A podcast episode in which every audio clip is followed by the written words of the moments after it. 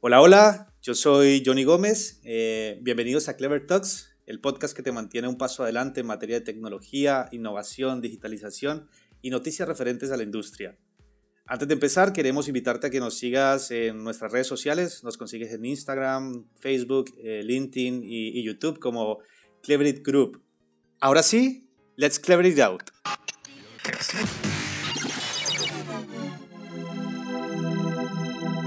Let's clever it out. This is Clever Talks podcast by Clever IT.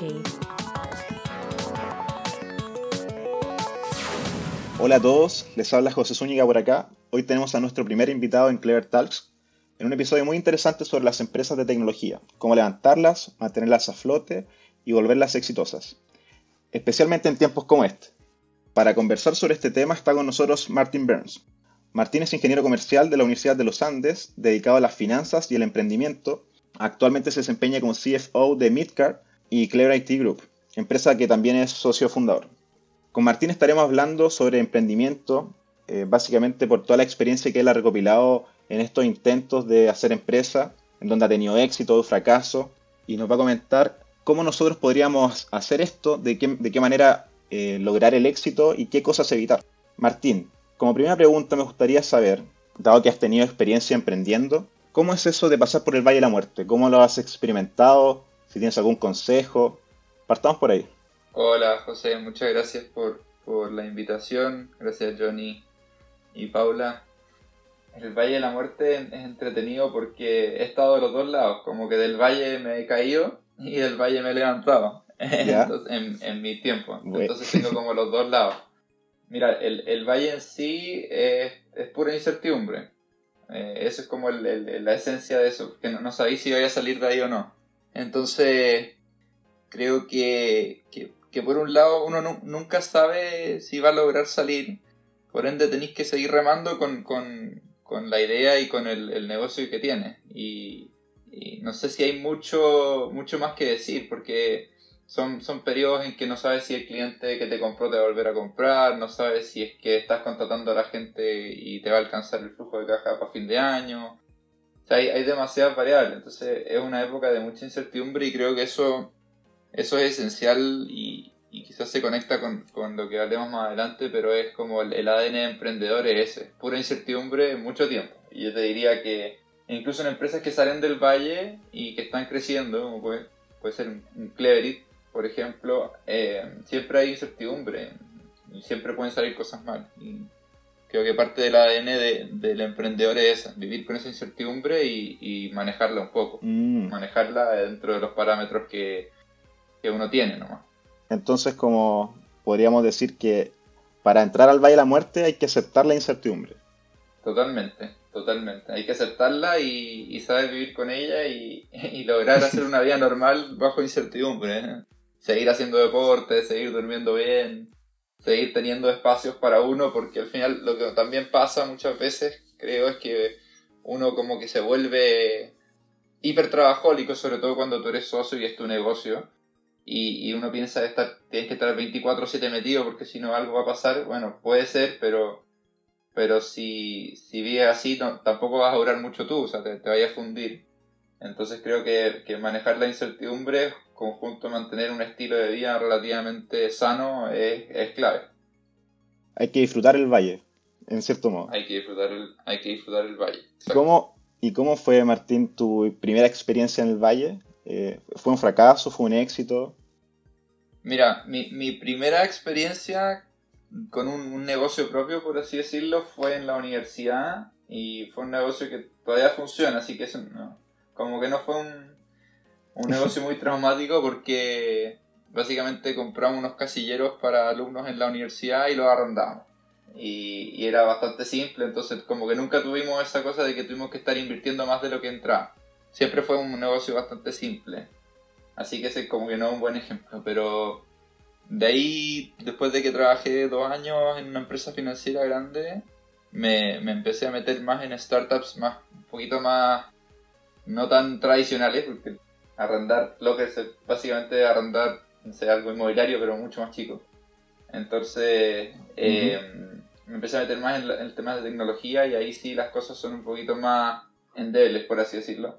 y, y tuve un par de proyectos eh, que, que, básicamente, bueno, empezaron, teníamos capital, vendimos uno o dos años y después nos dimos cuenta que no alcanzaban las ventas para cubrir los gastos y finalmente con, con mis socios decidimos eh, cerrarlo. Era un emprendimiento basado casi puro en, tecnología y teníamos una tesis que, que finalmente no, no, no, pegó y no, no generó la atracción que necesitábamos. ¿Ahí falló el modelo de negocio? Yo creo que falló el modelo de negocio, y, pero más que nada también fallaron los socios. Creo que no... Yo creo que eso es clave, o sea, para, para pasar este valle de la muerte de que estamos hablando y, y poder sobrevivir tenéis que tener buenos no sé si la palabra es buenos socios, pero socios con los que tienes afinidad, socios con los que eh, de alguna manera te sientes como trabajando y confías 100% en ellos. También, eh, no digo que en este caso mis socios hayan sido malas personas y nada por el estilo, pero, básicamente no, no teníamos mucha afinidad y, y, a veces ideas distintas y formas de pensar distintas que, que finalmente decantan en que la empresa no, no salió adelante. Yo quizás es un, es un, es un tema más, más personal con ellos, pero, pero claro, ahí, ahí fallaron los socios un poco y el, el modelo de negocio. Mm, ya, perfecto.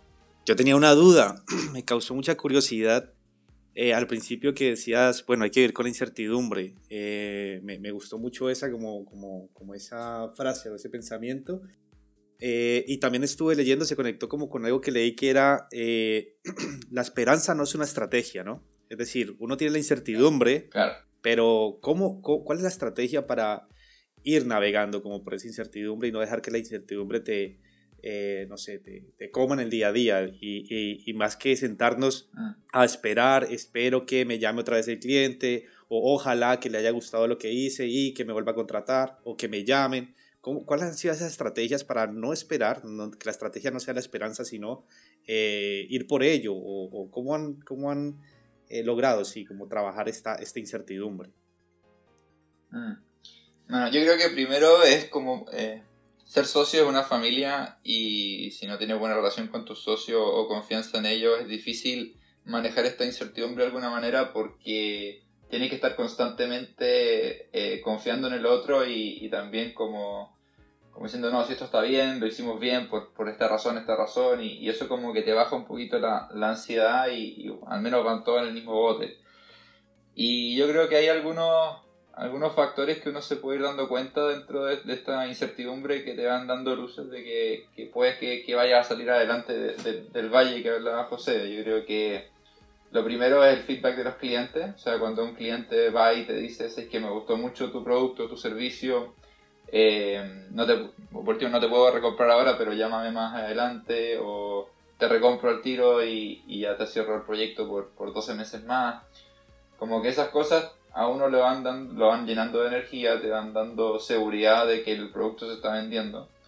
Y finalmente es un poquito más fácil convivir con, con esa incertidumbre. Ahora, creo que es bastante distinto, por ejemplo, negocios que son más B2B, en los que uno tiene una relación mucho más estrecha con el cliente y en general hablas con, con el tomador de decisión, el que te, va a comprar, hablando por ejemplo un, una empresa como Cleverit o es la otra que manejo, que, que tienes personas que toman decisiones de, de, inversión importantes antes de contratarte, versus un modelo B2C que que básicamente tienes que estar haciendo marketing como loco, que la gente te conozca y, y rezar un poco que, que, la gente te compre. Entonces es bastante distinto también el tipo de incertidumbre y yo creo que eh, sin tener mucha experiencia en los B2C es mayor la incertidumbre en ese tipo de negocios que en un B2B, porque puedes agarrar feedback mucho mejor en el B2B.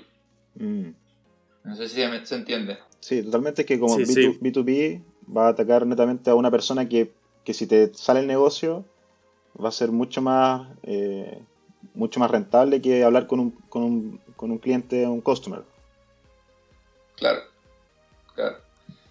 De hecho tuve una experiencia B2C y vendiendo unos dispositivos de rastreo para mascotas y era totalmente incierto. O sea, ya vamos a gastar, no sé, 500 lucas en, en Instagram por tres meses y Claro, caían compras, pero tú no sabías si esas compras, después si tú volvías a gastar esos 500, iban a volver a entrar esa cantidad de clientes. Entonces, eh, como no tienes ese feedback directo, es difícil entender el, el, el customer al final. Y eso hace que haya mayor incertidumbre de si, si tú lo estás haciendo bien o no. Oye, Martín, eh, y eso justamente que tocamos el tema de, de, de, bueno, las lucas, como, bueno, la caja, ¿no? Eh, no, sabe, no sabes cómo gastar y eso. Y eso combinado con la incertidumbre y con lo que está pasando ahora, bueno, en esta época que estamos grabando el podcast, estamos todavía con la, lo de la pandemia, el COVID. Entonces, ¿eso cómo ha afectado la caja? ¿Qué decisiones de pronto se han tomado? Eh, no se habla mucho de eso, sí, a largo plazo, a corto plazo. ¿Y eso cómo ha afectado de pronto los planes que tenían? ¿sí? Porque sabemos que estamos manejando OKR, ¿no? que son los objetivos y resultados claves. ¿Cómo ha afectado como, como estos objetivos y resultados claves? ¿Y cómo la caja ha, como, cuál ha sido esa conversación al lado de, de, de esta inversión? Bueno, para estos tiempos de incertidumbre. Sí, bueno, claramente cuando partió este tema y se cerró todo y todos nos, nos metimos en nuestras casas, había, ahí sí yo creo que debe haber sido de los, mayores de, de, los momentos de mayor incertidumbre para todos. O sea, nadie sabía qué iba a pasar, nadie sabía cómo iba a, hacer este virus, qué, iba, a qué industria iba a afectar, eh, si íbamos a poder seguir trabajando de, buena manera o no. O sea, habían demasiadas variables que considerar y eh, creo que fue como un un pseudo Valle de la Muerte 2.0, si lo ponemos en contexto de José, porque nadie sabía para dónde iba nada. Entonces, y bueno, empezaron a salir varios artículos, me acuerdo, tipo marzo, abril, que empezaron a decir cash is king, cash is king, como eh, la caja es lo que vale, hoy día tenéis que tener caja. Y todos nuestros socios inversionistas era eso, o sea, compadre, aquí hay que cuidar las lucas, no sabes como nosotros somos una empresa en constante crecimiento, siempre estamos necesitando capital de trabajo para poder seguir eh, creciendo, o sea, financiando dos o tres meses de operación. Y nosotros en general, un correo, bueno, tenemos algo de, créditos bancarios, pero también usamos harto el factoring, que es una herramienta que, sobre todo para las pequeñas y medianas empresas, es muy útil para poder suplir esta necesidad de capital de trabajo. Y tampoco sabíamos cómo iban a reaccionar los factoring, entonces fue, de verdad fue un momento poco angustiante a nivel de, financiero porque no sabías para dónde iba a ir la cosa y cuál era la mejor estrategia. Claro, y, ahí, eh, por ejemplo, las relaciones con los bancos o de pronto también eh, a la interna, los salarios. Eh, vi que muchas empresas estuvieron tocando los salarios de, de, de, los empleados, claramente, para poder mantener esta caja. Y adicional, ah. digamos que de pronto querían en ese momento sacar una financiación con los bancos o tenían una financiación con los bancos. ¿Cómo fue esa relación tanto a la interna como con, con estas financieras, por ejemplo? Sí. Justamente. Sí, bueno, yo creo que en la medida que fueron pasando los meses nos dimos cuenta que, que, por suerte la industria de la tecnología fue yo creo que de las menos afectadas y si es que no la más beneficiada con todo este tema porque mucha más gente empezó a necesitar este tipo de, muchas más empresas empezaron a necesitar este tipo de servicios y como que no, nos calmamos un poco porque veíamos que los clientes nos seguían renovando, que teníamos nuevos clientes.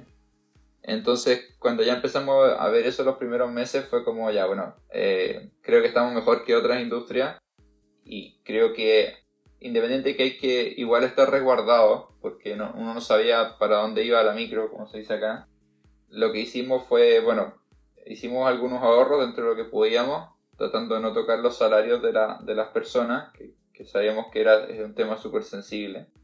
Y a nivel de los bancos, em, la verdad es que fue, yo me impresioné, al menos con los que nos relacionamos en Chile, como el nivel de, empatía que se generaba. O sea, el ejecutivo del banco me decía, compadre, tenía estos, estas cuotas de crédito que, que por los próximos seis meses te, la, te las elimino, lo sigues pagando en seis meses más. Em, el gobierno sacó los créditos FOGAPE, que yo creo que fue una, dentro de todo lo que se ha hecho una buena iniciativa y, y también nosotros podemos, podemos hacer uso de eso como para, para meternos plata en la caja y quedarnos tranquilos a ver qué, qué es lo que pasaba. Entonces todo eso como que ayudó a, a suplir un poquito la incertidumbre que, del momento. Así que yo creo que fueron fue una buena, una buena experiencia en ese sentido. Yo, de repente uno espera menos de los bancos, como que tiene esta noción de que son los, los malos, sí, pero, totalmente. Pero la verdad es que yo encuentro que se portaron súper bien y hicieron la pega, al menos desde mi experiencia. Y ahí Martín, tocando, volviendo al punto de los factoring, porque igual noté por lo menos el que, el que yo sigo es Cumplo, que es un crowdfunding de factoring eh, básicamente. Sí. Noté que, Sí, lo que- que se, empezaron, se empezaron a mover mucho menos proyectos ahí, mucho menos crédito. ¿Cómo se, portó, se portaron los factoring con las empresas que tú estás gestionando? Mira, yo te diría que en un principio, como todo, hubo mucha incertidumbre. De hecho, eh, cortaron algunas líneas o algunos clientes. Por ejemplo, como, como no, sé, nosotros igual ten- tenemos una fuerte presencia de clientes en retail y había mucha incertidumbre de, cómo le iba a ir al retail. Entonces, si la gente iba a seguir comprando o no. Entonces, eh, en un momento, como que nos cortaron la- las líneas que teníamos con, con facturas de ese tipo de clientes y claro, nos asusta un poco, dice, "Uh, ¿qué, qué va a pasar acá? Pero yo creo que duró poco, como que la gente, me imagino, siguió comprando en Falabella, en Forus, en, en todas estas grandes tiendas y, finalmente se, logró reactivar algo y eso como que también relajó al factoring. Pero sí hubo un momento, yo diría un mes, de haber sido abril por ahí, que, se estrechó bastante el, el, acceso a ese financiamiento, pero justamente fue ahí el que logramos estos créditos eh, FOGAPE del COVID y creo que eso nos ayudó a suplir un poquito alguna necesidad que pudiésemos haber tenido. Perfecto. Volviendo, porque aquí estamos hablando de, cómo una empresa se mantiene a flote, pero volviendo al tema del emprendimiento, ¿cómo o qué consejos tú nos podrías dar para poder leva- levantar capital y, y- que esta empresa que estamos, este proyecto, esta startup pu- pueda salir a flote en este, este sentido? Mm. Eh, a ver, mira, dentro del, del ecosistema chileno, que yo ya algo de experiencia tengo, eh, lamentablemente es un ecosistema que sigue muy, muy a la antigua, no, tiene como el, el power que tienen los ecosistemas en Estados Unidos, en otros países que han avanzado, porque eh, el inversionista todavía sigue siendo muy a la antigua y tenéis que convencerlo con números. O sea, es difícil que lo convenzcas con, un- con una idea, con un concepto. Y eso creo que también ha marcado y está marcando la diferencia eh, en términos de cuáles son los tipos de startups que salen de los distintos lugares. O sea, si tú ves, acá en Chile no, no hay ningún unicornio, así decirlo, empresas que Ujú. vale- valen más de un, eh, un billion. Eh, en Estados Unidos hay miles, eh, en otros países de Latinoamérica hay algunas. Y creo que tiene que ver con la idiosincrasia chilena que es muy, muy segura, es muy de muéstrame tu flujo de caja, muéstrame tus clientes, muéstrame tu facturación. Y yo le digo, flaco, no, no estoy, es una idea, estoy partiendo, pero mira el potencial que tiene, no, no, no me pida eso. Y creo que eso es un error que cometen inversionistas acá, pero, pero si es que estamos en este ecosistema y no, no jugamos por estas reglas, hay que saber que, que esa es un poco la dinámica que, que se va a jugar. Y sí hay algunos fondos de Corfo y algunos, yo creo que hay al- algunos venture capital que están partiendo incipientemente en, en poner capital un poquito más riesgoso. Y eso siempre ayuda a mover la, a empezar a mover la máquina. Y cuando tú ya empiezas a mover un poquito la máquina, ya puedes ir creando este MVP que se llama, tú- sí, ya la cuestión se vende. Y, y ya puedes ir a buscar inversionistas un poquito más sofisticados.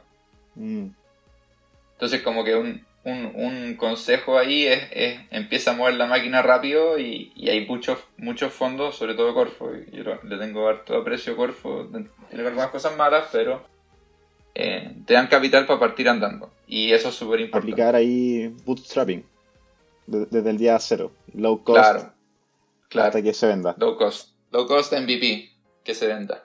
Claro. Martín, y hay una pregunta. ¿Tú recomiendas que comience uno validando su propio MVP o que vaya con la idea? Porque igual, cuando uno va con la idea y como tú dices, eh, a veces algunos inversionistas de pronto quieren ir a la segura y Sí. uno muestra de pronto unos datos que los datos, sabemos que eso eh, quizás ni siquiera se cumpla.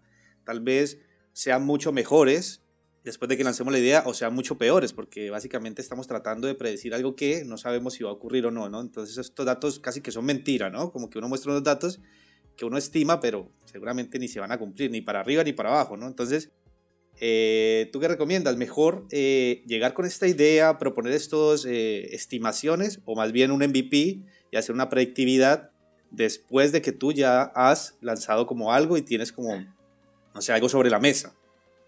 ¿O recomiendas las dos? Sí. Es, es una- es un muy buen, muy buen punto, Johnny. Ahí, y, creo, y quiero responder con dos cosas, porque uno se conecta con lo que, con lo que conversábamos antes. primero, ojalá, y esto es de verdad un consejo que ojalá puedan seguir, es alejarse del inversionista que te pide el flujo de caja y el, estado de resultados proyectados de, de, tu startup cuando es una idea. Si ya lleváis 3 o 4 años operando, uno ya sabe que eso se puede proyectar de alguna forma, pero cuando no tienes nada y llega un inversionista y te dice, ya a ver, y muéstrame el estado de resultados proyectado y, el flujo caja y, te valoriza la, empresa o la inversión en base a eso, de verdad es una persona que no entiende. Porque eso, todos sabemos que eso no se va a cumplir, ¿cachai? Eso, es, es, inviable, es impensable, como dice Johnny, que, que eso se, se cumpla. Y entonces, y eso es que yo creo que le falta mucho al ecosistema chileno, como confiar un poco más en, en, los emprendedores, confiar un poco más en la idea, en que la van a remar y que quizás va a terminar siendo otra cosa totalmente distinta, pero que, que vaya a vender y que te la vaya a jugar por la idea. Em, y lo otro, que, que, ¿cómo se llama? Cuando ya tú, tú dices, ya bueno, ¿cómo voy a validar que esto sea y, y cuáles son los pasos que, que tengo que tomar? Yo diría si puedes, porque hay, hay distintos tipos de emprendimiento, hay algunos que requieren mucha inversión para sacar un primer producto, si es algo muy sofisticado, por ejemplo. Pero si es algo relativamente low cost y, no sé, puedes armar una, una landing page donde explicas un poco el, el concepto del producto y, y tienes a gente que, que, está interesada y se empieza a suscribir a tu newsletter, te doy un ejemplo súper gordo eh, pero ya, ya generaste atracción y eso ya demuestra de manera muy, muy básica, pero de que hay algún tipo de interés por lo que tú estás planteando. Sí, es una forma de MVP, hacer un como un newsletter, ¿no? Para que la gente pueda claro. clicar o no eh, y decir si sí quiere o no quiere el producto, ¿no? Sí, eso totalmente recomendable, sobre todo si es un producto B2C, o sea, sí, B2C, donde tú puedes, no sé, meterle, meto 5 lucas a, Facebook a través de Instagram, no sé, otras 5 lucas a Twitter y otras 5 lucas en LinkedIn, con, con 15 lucas veis si es que eh, tienes tracción y, si se suscriben, eh, súper. ya tenéis datos duros de que hay gente que al menos se dio la lata de hacer clic y poner su mail. Eso vale. partió con algo así. Partió como con un WordPress vendiendo y, empezaron a crecer tanto que se dieron cuenta que tenían que hacer un desarrollo de nuevo, pero partieron con lo más barato posible, que en este caso un WordPress es gratis. Así que igual va por ahí. Claro. Y yo creo que eso también, eso también ha sido parte de mi aprendizaje, como que uno a veces cree que tiene que tener la plataforma perfecta y que si, si no funciona la plataforma todo va a andar mal, pero no es así, o sea, tú tienes que tener algo que funcione, que sea básico, simple y low cost y, ya después le vaya arreglando los, los, glitches o las cosas que vas encontrando. Pero es, demasiado difícil armar algo perfecto para partir. Sí, justamente leí por ahí que decían como que tu emprendimiento no es la aplicación, no es tu app o tu, o tu web, ¿no? Tu emprendimiento es el concepto, el negocio en sí, el modelo del negocio. Por ejemplo, tú quieres, no sé, conectar eh, empresas con, no sé, supermercados para que las eh, les traigan como todos los suministros, bueno, algo así X. Entonces, dice, bueno, ese es tu emprendimiento, entonces, ¿por qué no empiezas tú a hacerlo, tú mismo manualmente, y no muestras eh, como el, lo que tienes en el back office? En el back office tú dices que lo estás manejando, bueno, con tecnología, pero básicamente puede ser un Excel. Y luego con lo que tú, claro, con lo que tú vas, eh, como que vas recolectando del mismo emprendimiento, luego empiezas a formar como tu, tu aplicación o tu plataforma. Entonces, como que eh, tu emprendimiento no es una aplicación, tu emprendimiento no es una plataforma, sino un modelo del negocio. Bueno, el que nace con una plataforma, bueno, ya tiene alguna ventaja, ¿no? Pero básicamente no nos quedemos atrás como por eso, ¿no? Sino podemos arrancar, podemos iniciar como con algo, hacerlo nosotros manualmente y luego ir automatizándolo, mejorándolo, modernizándolo, ¿no? Totalmente, y, eso creo que se conecta con, una frase que yo he escuchado siempre en, en, emprendimiento que es eh, no te enamores de la solución, enamórate del problema. O sea, eh, creo que si tú te enamoras de una solución de tu plataforma, por ejemplo, y dejas de lado el problema que tú estás solucionando, en algún momento alguien va a llegar y te va a ganar la carrera porque, porque el problema es lo que, lo que vale. O sea, la gente paga porque le solucionas un problema, no porque la solución sea la mejor. Justo, me, gustó mucho esa frase porque esa frase incluso nosotros la enseñamos cuando estamos en la transformación digital en las empresas. Claro. Nosotros, eh, nosotros enseñamos algo que se llama Product Discovery, que hay que hacer constantemente, descubrir el producto conforme vamos aprendiendo del mismo. Entonces decimos, no te enamores eh, de la solución, sino del problema. ¿Por qué? porque la solución posiblemente quede obsoleta en algún momento, o posiblemente ni siquiera sea la solución que tú pensaste al principio. Entonces, si tú te enamoras de esa solución, vas a muerte eh, contra alguien que dice que no, que eso no es la solución. Entonces, como que sigues en ese camino, sigues en ese camino hasta que eh, fracasas, ¿no? Entonces, la idea es constantemente descubrir tu producto, aprendiendo del mismo producto, de los datos que recolectas, del feedback del cliente y si esa solución no va por el camino correcto, reinventarla, volverla a hacer. Entonces, hacer como un, descubrimiento de nuevo. Entonces, básicamente, me, encanta esa frase de no te enamores de la solución, porque realmente tú quieres solucionar un problema. Entonces, si esa solución no va, haz otra y haz otra, haz otra hasta que, eh, bueno, básicamente puedas resolver ese problema. Exacto, o sea, cuando uno está como en, como en un brainstorming, buscar problemas y y siempre partir de un problema, porque eh, si uno tiene el problema claro y validado, es fácil pivotear. Pruebas algo, no, por aquí no, pero el problema sigue estando, entonces puedo solucionarlo por otro, camino. Así que bien bueno ese consejo. Buenísimo. Hay otra frase que me gusta y eh, es sobre la planeación. Dice, eh, el plan, o sea, el, plan puede ser descartado, ¿no? En cualquier momento el plan puede ser desechado, ¿sí? Eh, como que no es tan, no es tan eh, necesario un plan, pero planear es súper relevante. Es decir, tu plan en cualquier momento tú puedes descartarlo, pero hacer una planeación es súper importante, siempre debes realizarla. ¿Eso qué significa? Lo mismo.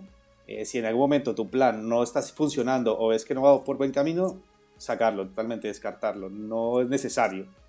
Pero planear de nuevo sí te va a ayudar porque te lleva por un camino, ¿no? Y si tú te estás desviando, de pronto tienes esa guía para volver a ese camino. Si ese camino otra vez no va por el mismo lugar, volver otra vez a hacer otro plan. Y ese descartarlo. Entonces también no nos enamoremos de los planes y tratemos de eh, enamorar, enamorarnos como de, del problema en sí para, para ir eh, adaptándonos, ¿no? Ser flexibles y adaptarnos de forma rápida.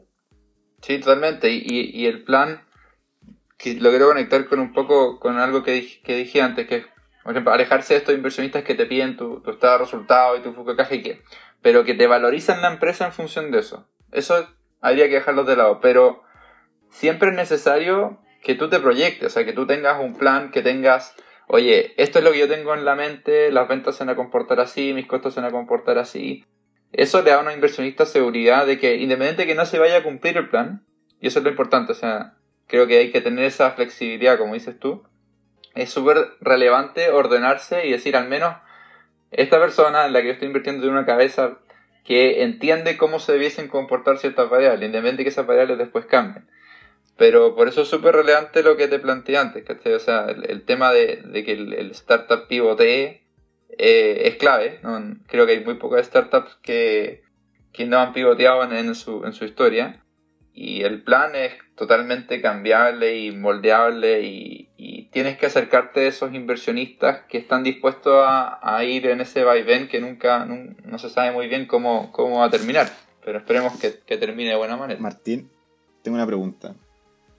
Volviendo como, dado que tú administras ciertas empresas, ¿te ha tocado en alguna de ellas, eh, dado la, situación eh, mundial, tener que digitalizar una empresa más de lo que ya estaba porque la situación lo, lo, amerita o lo obliga. Si es que si no se hace, eh, la empresa no sigue a flote. ¿Te ha tocado esta esto? Eh, yo creo que depende de cómo tú defines digitalizar, pero yo creo que a, todas las empresas en Chile de alguna manera u otra, le tocó eso al, cuando se generaron las primeras cuarentenas y, tuvo que mandar a toda la gente a su casa. O sea, yo creo que y, es lo que hoy día todo el mundo habla, o sea, vamos a volver a la oficina, cómo vamos a volver, o sea, ya se, ya se validó el modelo eh, de manera forzosa que, que se puede funcionar de la casa, claramente que tiene, tiene desventajas y, hay que ver cómo, cómo se trabajan, pero, pero yo creo que a todas las empresas de Chile de alguna manera u otra, y claramente en Cleverity y en Midcar, que son las que yo estoy más cercano, nos tocó es cómo funciona de la casa y cómo, cómo funciona vía remota digital 100%. Y por suerte lo logramos hacer y creo que de buena manera. Buena, buena. Nos escriben aquí por interno, tienen una pregunta en Twitter. ¿Ah, sí? Mira. Eh, mira, nos preguntan, eh, ¿cuándo una startup TI deja de ser una startup? ¿Cuándo una startup TI deja de ser una startup? Oye, yo creo que imagino nunca. Que, claro, me imagino que la pregunta va más por él, por el crecimiento, imagino. Sí, es difícil responder porque eh, yo creo que el, el- igual ahí, bueno, hay un tema de definición porque, porque una startup es, supuestamente es una, es una empresa con un potencial muy, muy grande de crecimiento exponencial, ¿cierto? Eso, eso por lo menos lo, yo- he escuchado.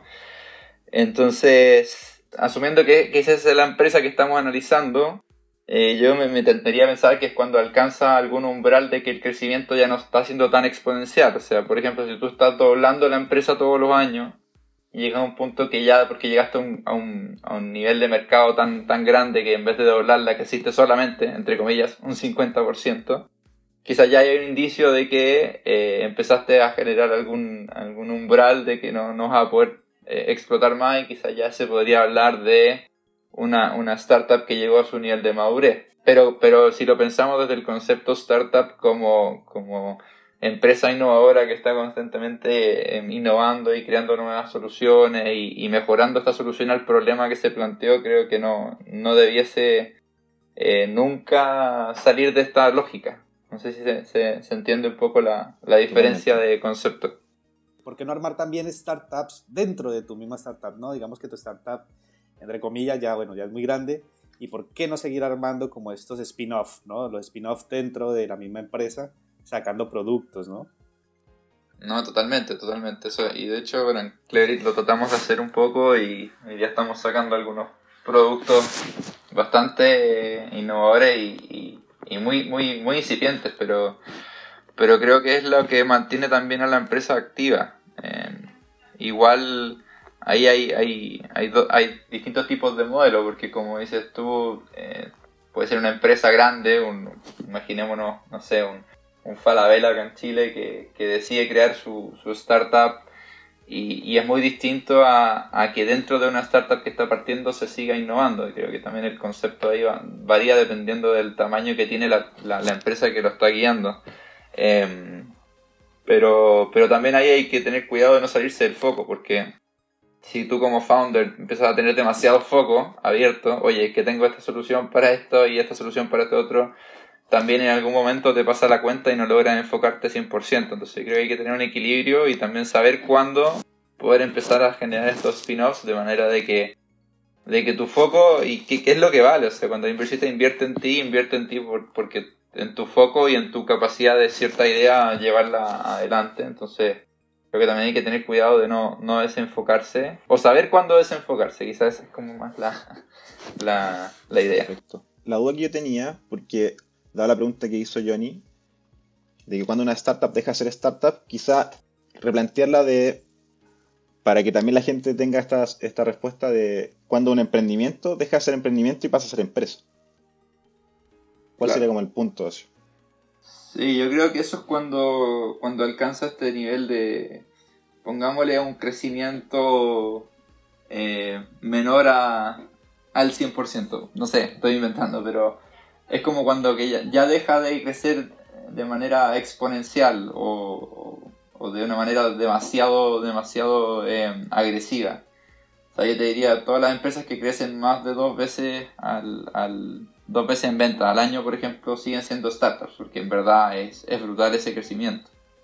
Eh, y creo que, que por ahí tiene que andar. No sé cuándo será el umbral, pero yo creo que tiene que ver con, con la capacidad de, en algún momento llegar a este umbral que te digas es que ya no estáis creciendo tanto como antes, por, porque ya quizás llegaste a una participación de mercado que no, no puedes seguir, eh, o te cuesta mucho seguir creciendo. Entonces, yo creo que es eso, ese umbral de, de ventas que ya no, no puedes eh, aumentar tan, tan fácilmente. Perfecto.